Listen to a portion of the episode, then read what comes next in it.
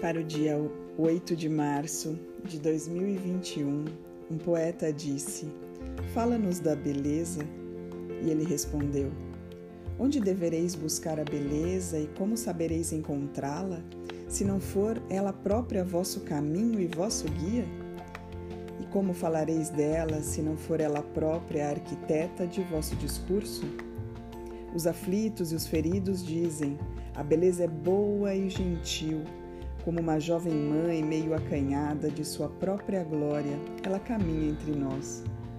E os apaixonados dizem não, a beleza é poderosa e temerosa.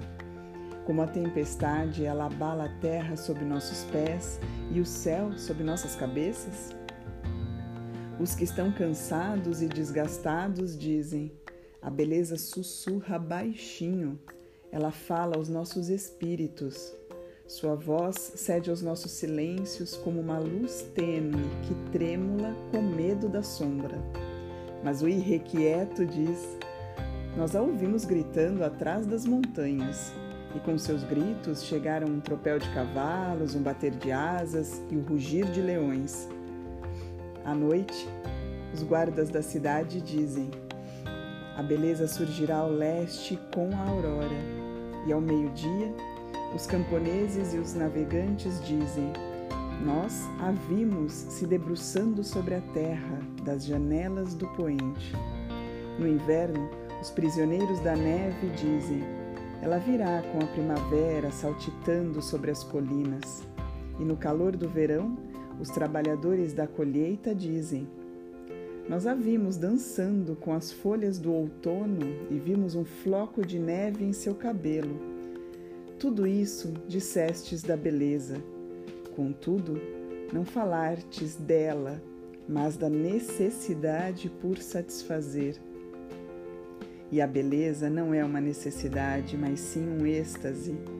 Não é uma boca sedenta, nem uma mão vazia que se estende, mas sim um coração em chamas e uma alma embevecida. Não é uma imagem que desejais ver, nem uma canção que desejais ouvir, mas sim uma imagem que enxergais, ainda que de olhos fechados, e uma canção que ouves, ainda que de ouvidos tapados.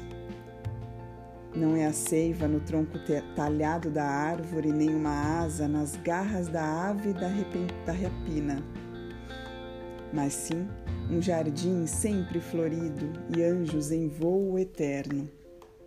A beleza é a vida, quando ela revela sua face sagrada.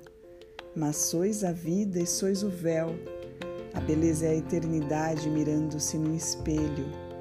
Mas vós sois a eternidade e vós sois o espelho. O profeta Khalil Gibran